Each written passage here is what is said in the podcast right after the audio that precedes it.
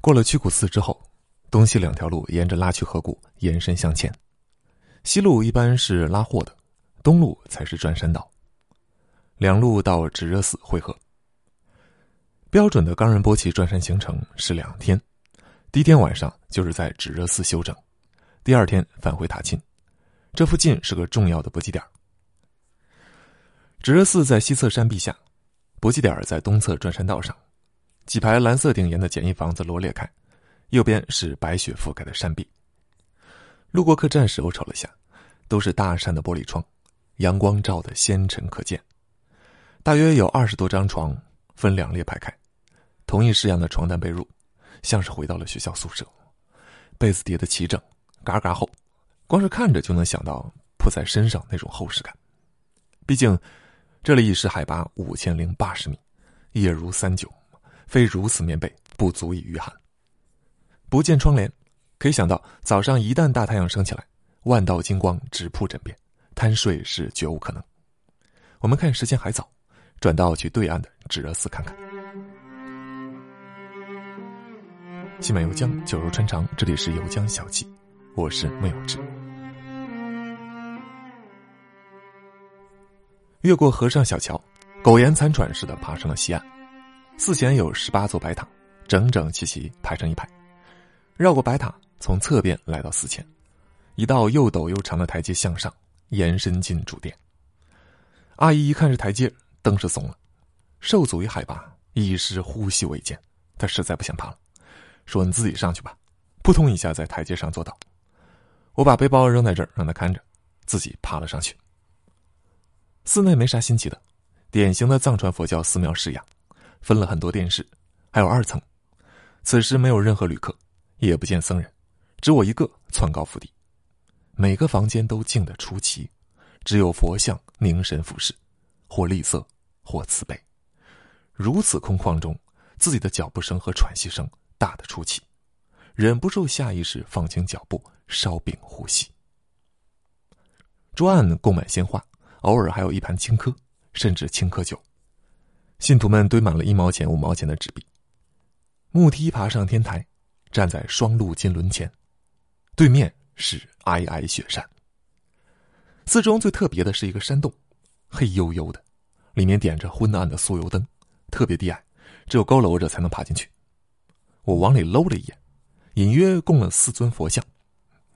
出来后碰到一个僧人，普通话讲的特好。我问他洞中都是谁，他如数家珍。不仅是名号，连来历都一一跟我讲了。时间过去太久，现在只记得有马尔巴、米拉日巴、古仓巴，还有一个是谁忘了。他们都是噶举派人物。游江小记西藏篇跟大家详细讲过藏传佛教红、黄、花、白四派的故事，大致回顾一下。红是宁玛派，核心秘法叫大圆满，宁玛就是旧的意思，最老的一派。四川的色达佛学院。就属于宁玛派。黄是格鲁派，重戒律，开派宗师是宗喀巴。清朝以后，格鲁派在藏区一家独大。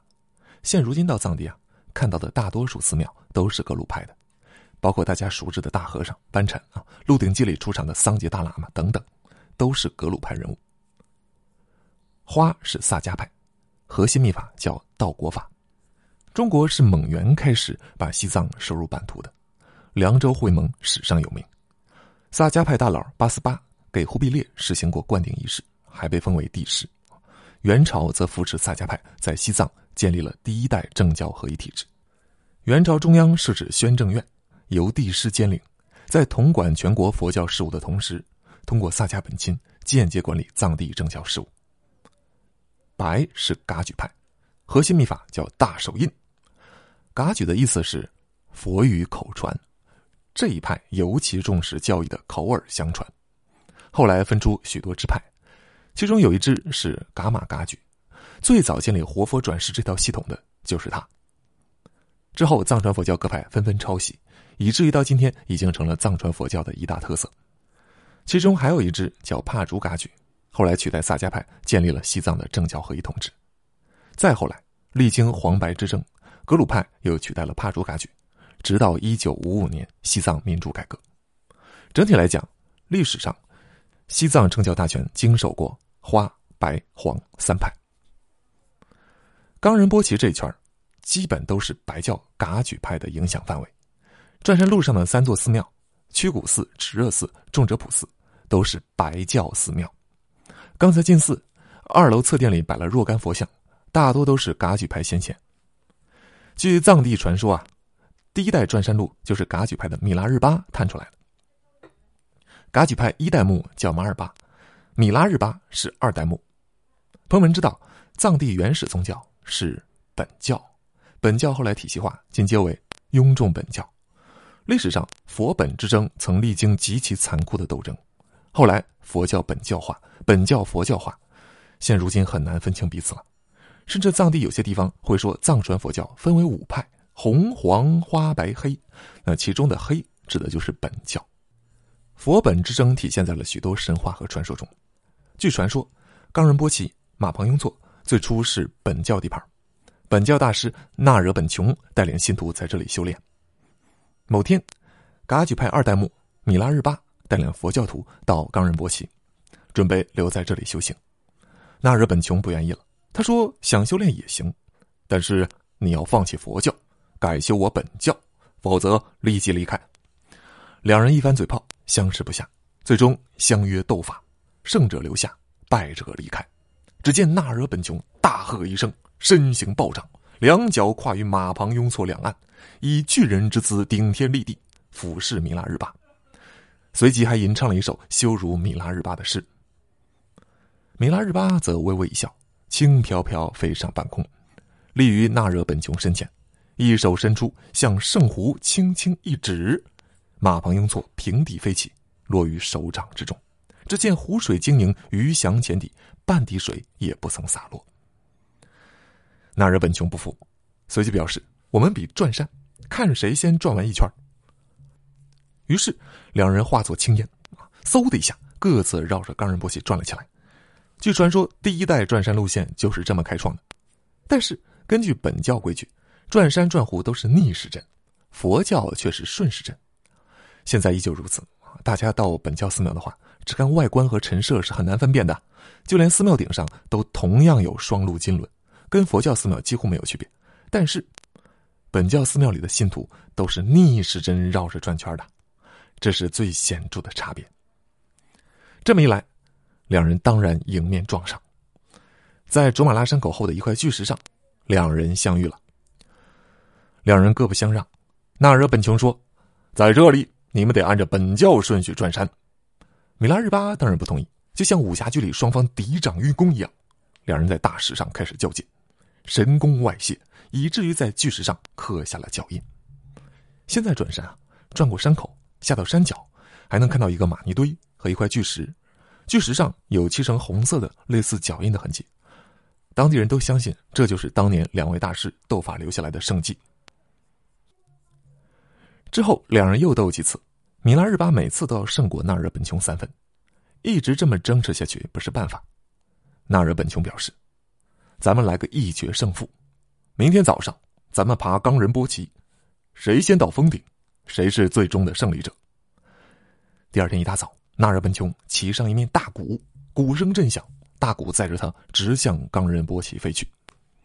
而此时，米拉日巴还在熟睡，啊，弟子们急得不得了，连忙把师傅摇醒，说：“那个纳尔本琼早就出发了，你再不去就来不及了。”米拉日巴微微一笑，不急。他爬不上那个陡坡，正在找路呢。慢条斯理梳洗，只待太阳在天边升起。就在太阳露脸的刹那，万道金光绽放。米拉日巴身形一展，嗖的一下，驾着阳光向峰顶飞驰而去。下一瞬，米拉日巴与阳光一同抵达峰顶。纳尔本琼正骑着大鼓向峰顶飞来，见此情景，万念俱灰。心神不定之下，法力失控，连人带鼓从空中跌落，神鼓在峰顶山崖上留下了长长的一道划痕。现如今，冈仁波齐顶峰一侧仍然能看到一道纵向的凹槽啊，传说就是当年留下的圣迹。纳尔本琼这回服了，冈仁波齐则成了噶举派的地盘，米拉日巴也得饶人处且饶人，同意本教在附近的一处山岗修炼，故事就此结束。传说毕竟是传说啊，但是这里透露出了两个信息：第一，佛本之争当年确实很激烈；第二，佛本之争中，佛教后来占了上风。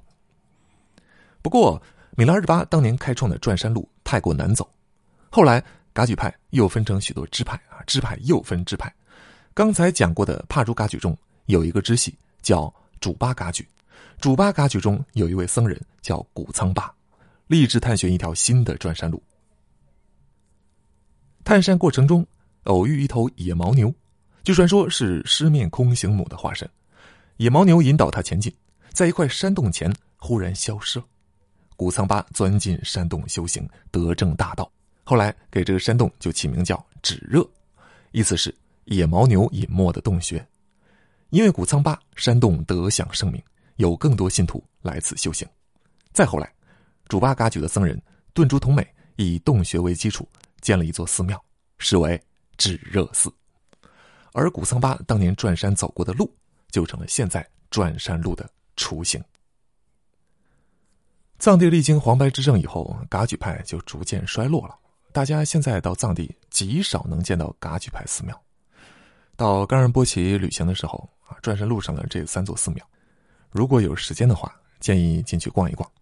机会难得。里重重嘎木，说起阿拉有痛，他人给阿拉美中，礼堂够耐了。